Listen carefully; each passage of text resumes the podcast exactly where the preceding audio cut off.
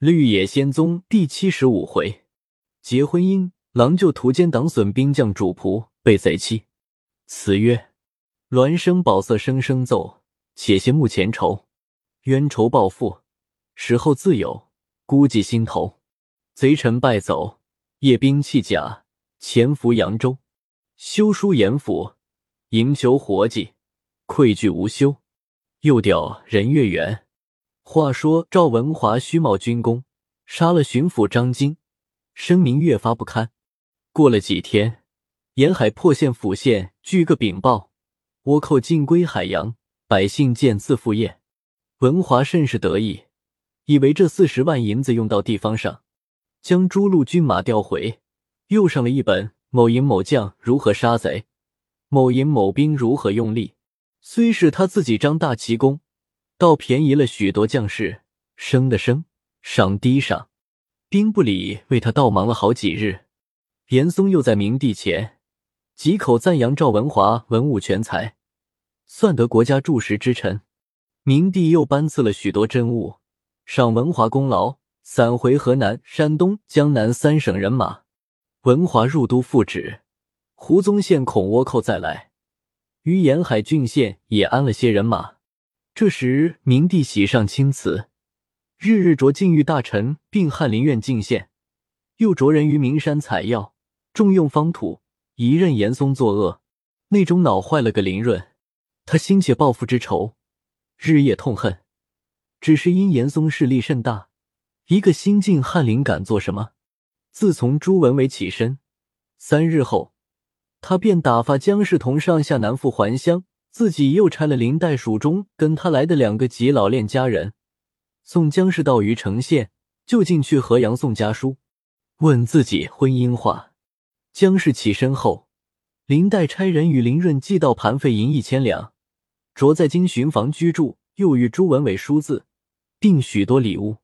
书字中言及林润的婚姻，樊文伟与他择配，不拘官职大小，只要清正之人。林润见文伟已去，也就将此事搁起。过了两月后，见赵文华将朱文伟参倒，把一个林润几乎气死，便动结亲事换，做自己的帮手，好参严嵩父子为父报仇。从此留心事看，见上科状元邹应龙新升福建道监察御史，为人颇有些刚直。同在翰林院内两三月，从未见他奔走全门。又仿得他有个妹子，年已二十一岁，尚未自人，悬托童银到达。谁想邹英龙与林润是一个意思，也要借他妹子，寻一个肝胆丈夫，做他参严嵩父子的帮手。今见林润托人与他妹子直磕，他心里笑道：一个十八九岁的娃子，侥幸得了个榜眼，谅他有什么胆气做惊天动地的事业？迎向那作和的人辞道：“舍妹多病，不能主中馈，请林榜眼另选名门圣族吧。”林润知他不允，心上甚是气恼。不想邹英龙还有母亲在堂，家人们将林润求亲的话，向王老夫人如何长短，都一一说了。王夫人听之，便将应龙叫人内里，大嚷道：“我女儿与你何仇？你逢人将多病。”二字咒他，况他年已二十一岁，标媒之期已过，你必着他老死家中，是何意见？我闻林榜眼人物秀雅，亦且年纪和你妹子差不多，况他祖公公现做怀庆提督总兵官，他叔叔又做南阳总兵官，以门第论，也比我们高大些。这头亲事不允，你找我女儿将来嫁什么人？应龙道：不是我不允他。只因他少年人胆气未定，做不得个帮手。再若是赢求权贵，须被他干连。王夫人大怒道：“你这话真是天昏地暗！亏你还中过个状元。我且问你，这是路途中那个品行端正的人要帮手，你开口没胆气，闭口没胆气。你要有胆气的人做帮手，想是要在大明门前放响马吗？至于钻营权贵。”你日后只保住你就罢了，你还要替别人操心。总之，林榜眼这头亲事成了便罢，若是不成，我不吊死，定行碰死。我倒要试试你的胆气！”骂的应龙那里还敢分辨一字，连忙出来拜烦那原作何的人，重新到达。谁想林润以官小家贫，不敢高攀相辞。应龙的家人又将此话传与王夫人，王夫人所知，连饭也不吃了，日日埋头睡觉。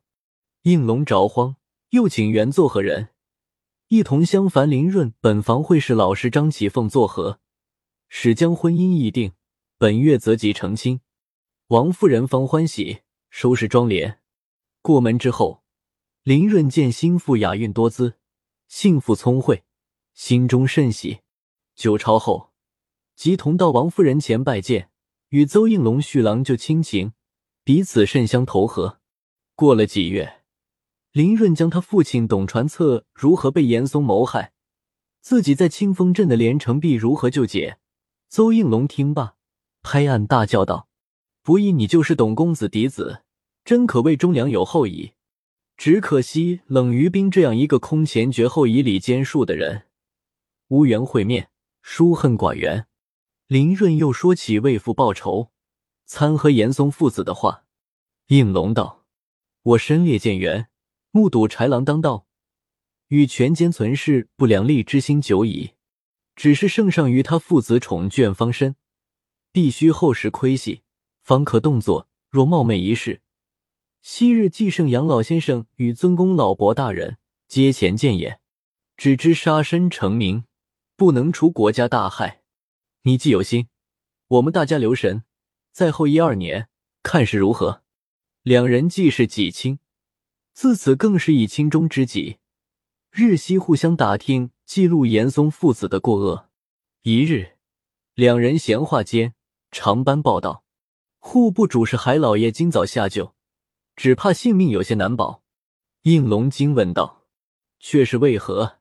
长班道：“海老爷本稿小的抄的在此。”应龙接来，与林润同看，上写道：“户部主事陈海瑞一本，为近臣中捆，养其锐务事。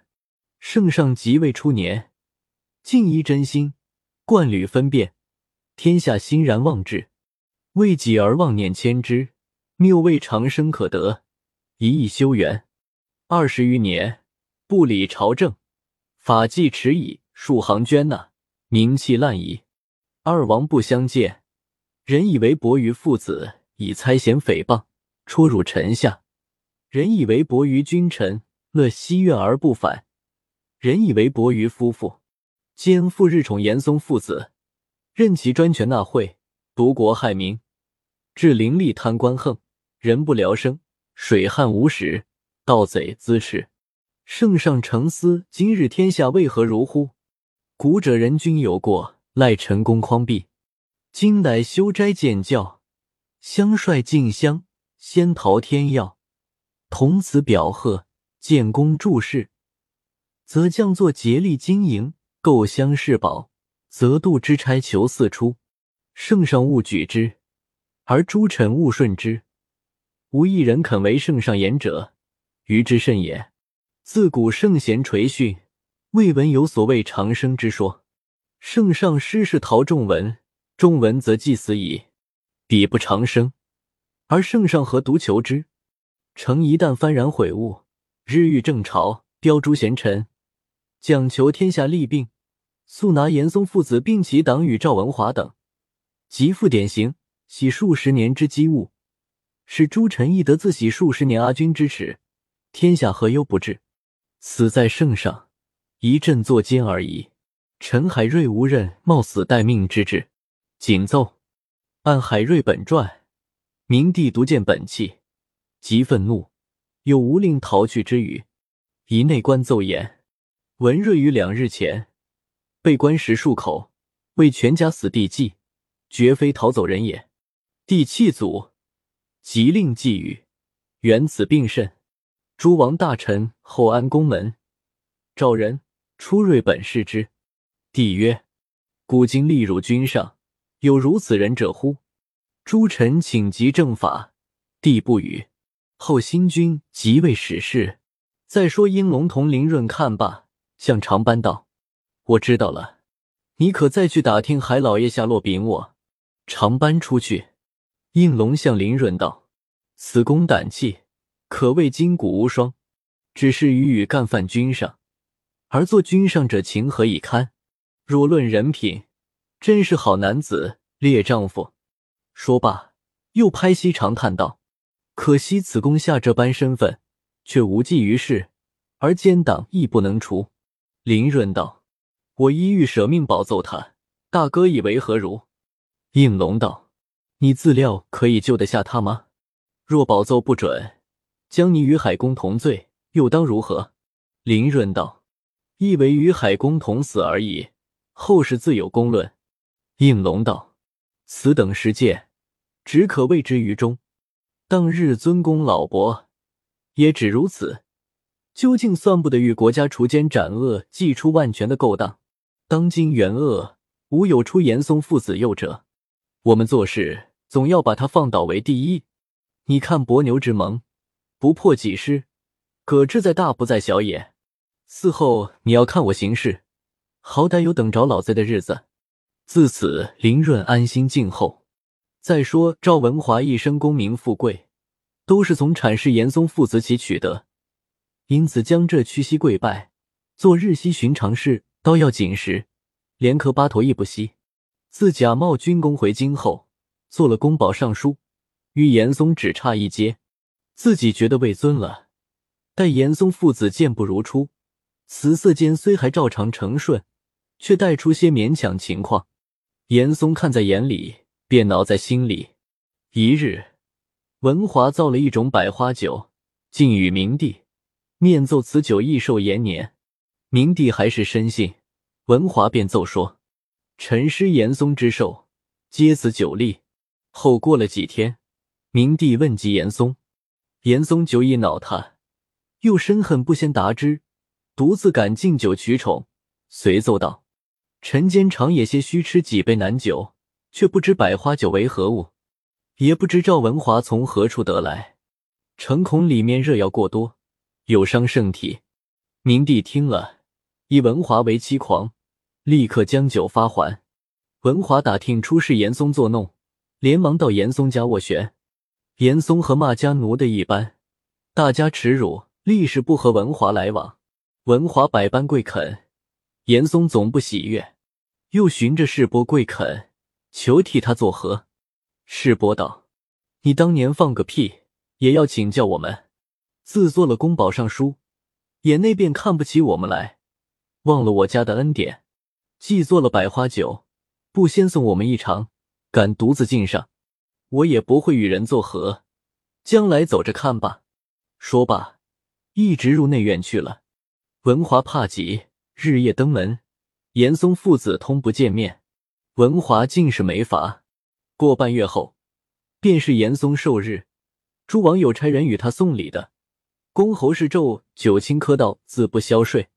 这日，文华亲自带了各色珍品古玩，也去祝寿。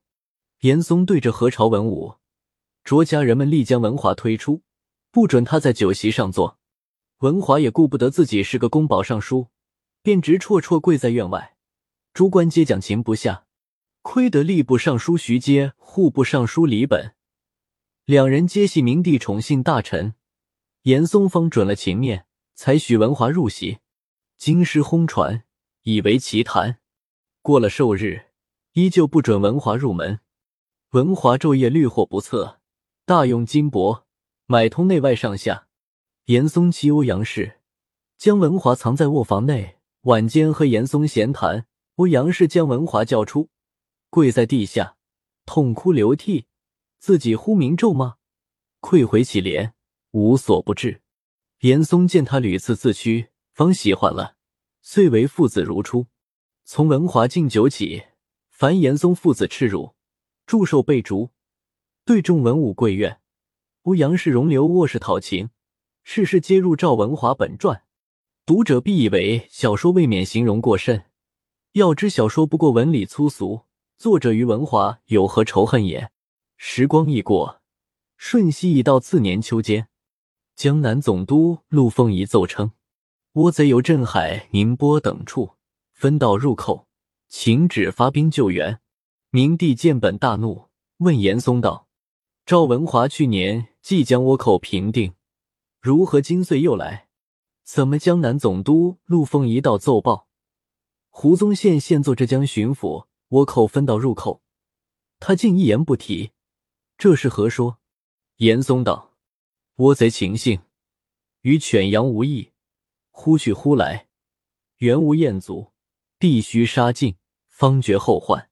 前赵文华、胡宗宪血战成功，只将倭寇赶入海内，未曾入海追逐。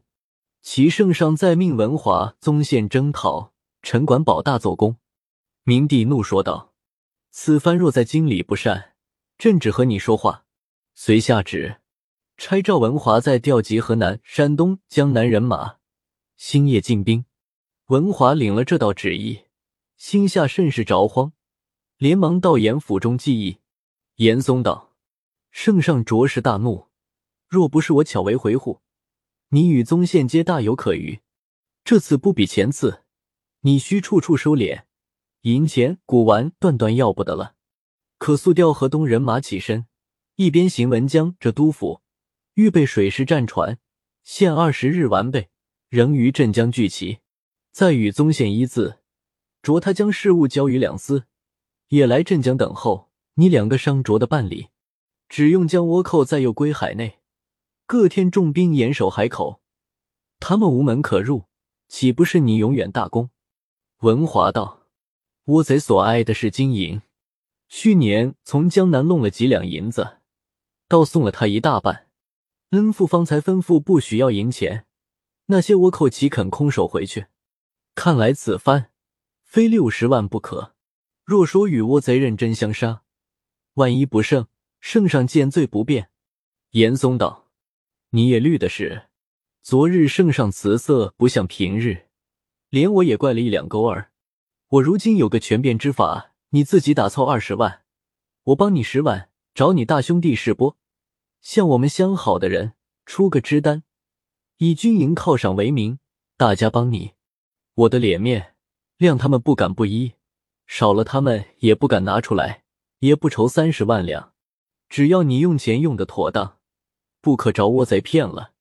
文华道：“京官还可三五天内错办，外省官恐非一月不能。”严嵩道：“外官我量道路远近，给予他们写字去，找他各差人星夜到你公馆交割。”文华道：“如此，深感恩父做成。”严嵩道：“你明日就起身吧，也不用再来辞我，可在河间府等候。我着罗龙文与你送银子去。”文华叩谢回家，私自带了三十万，也顾不得向各官告辞，从兵部发了四道火牌，限日行五百里，调河东人马，二十日内骑到镇江。一边又行文浙江文武。预备军马战船，自己率领家丁在河间府等候。过了几天，都众各官，凡严嵩门下通有帮助，连严嵩的，共送来二十余万两。文华一路船行，只二十五六天，便到了镇江。胡宗宪早在城内等候。文华问他倭寇的情形，宗宪说了一番，言声势比前更大。文华惧怕之至。查江南水师共八万，河东两省人马三万，围浙江一卒一官未到，只有告急文书，申说缘故。总督陆凤仪在江宁日夜拨兵，堵御各处海口，并州县要紧地方，也无暇与文华相会。过几天，外省各官也将银两陆续寄送，亦不下二十来万。远处还有未到者，浙江告急文书。每一天不下四五角，文华因外官银两还有许多地方未送来，意思在后几天。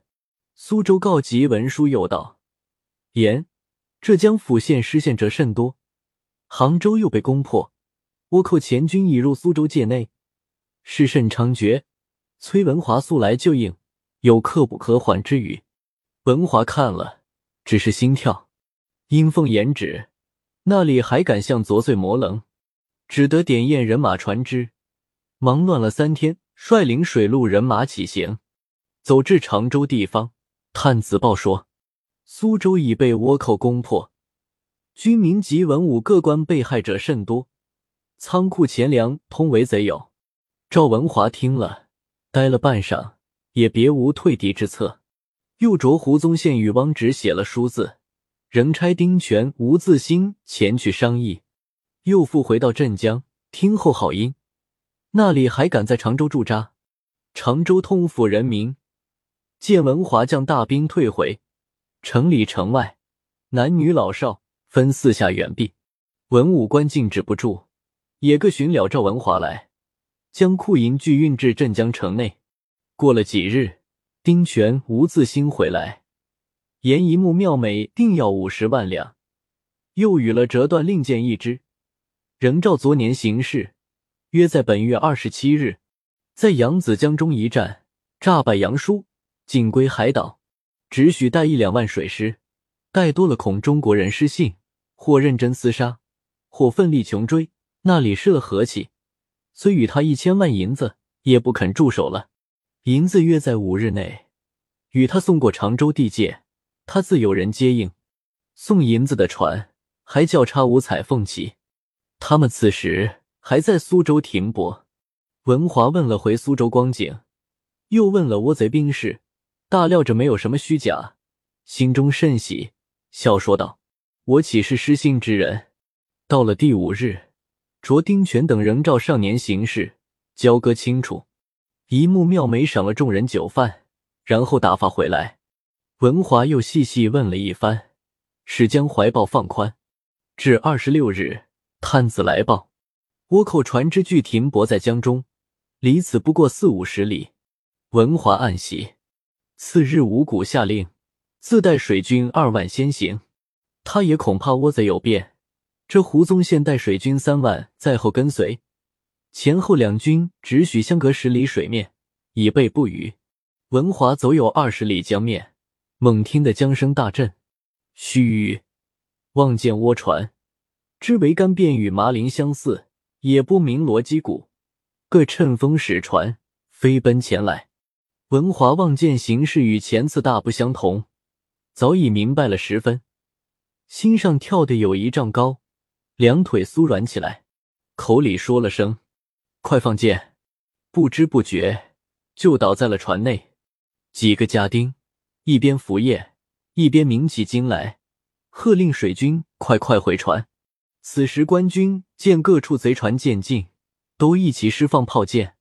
两下正在争胜间，猛见军中船上那杆大帅字旗飘飘荡荡，往回退走。前后维护船只尽皆回头，倭寇看见官军退走，更勇气百倍，炮箭急同骤雨。各船军将之主帅已去，谁还肯舍命迎敌？都将船头拨转，如飞的乱奔。倭寇大众，泰山般压来，官军着伤沉水者不可数计。胡宗宪听得前面喊声渐近，知是两军对敌，早吓得神魂无主。浑身寒战起来，少客见官军乱败，他晓得什么催军救应，口中只说：“快回，快回！”本船水军听了，如逢了大赦一般，急忙调船回走。熟意败军船只，反将宗宪各船乱碰，后面倭寇刀枪齐至，喊杀如雷，官军死亡者甚多。文华败至镇江。也顾不得上岸入城，率领水军进赴扬州，跑入城中，将各门紧闭，防备倭贼寻来。镇江岸上屯扎人马，见官军败回，不顾而去。各营将士谁肯与倭贼拼命？也有入镇江城的，也有向扬州来的。倭寇追至镇江，也不敢杀文华。一声大炮招动好奇，各奋勇登岸。攻打镇江，河南、山东人马陆续接奔至扬州，还有二万四五千人，于聚入镇江城内。赵文华查点军兵阵亡并逃散者有四千余人。听得说河南、山东人马聚到城外，心上又放宽了些，随传令和东人马尽数入城，江南水军仍出城外停泊。在不时着探子远听镇江下落，倭寇若有来扬州之意，火速传报。又吩咐水军，倭贼若来，可各弃船入城，保守城池，维护本部院要紧。河东人马在城中日夜酗酒赌钱，奸淫贼盗，无所不为。何城士庶无不恨怨。胡宗宪原本木偶，赵文华又漫无约束。即或有人手告兵丁不法等事，文华恐冷将士之心，反将手告人厉行则处，因此亦无忌惮，只知道后悔他那五十万银子用在空处，急急的写了密书，差人连夜持送，求严嵩替他设法。正是鼠辈有何知，七人人亦妻，丧失长江日，无计为愁思。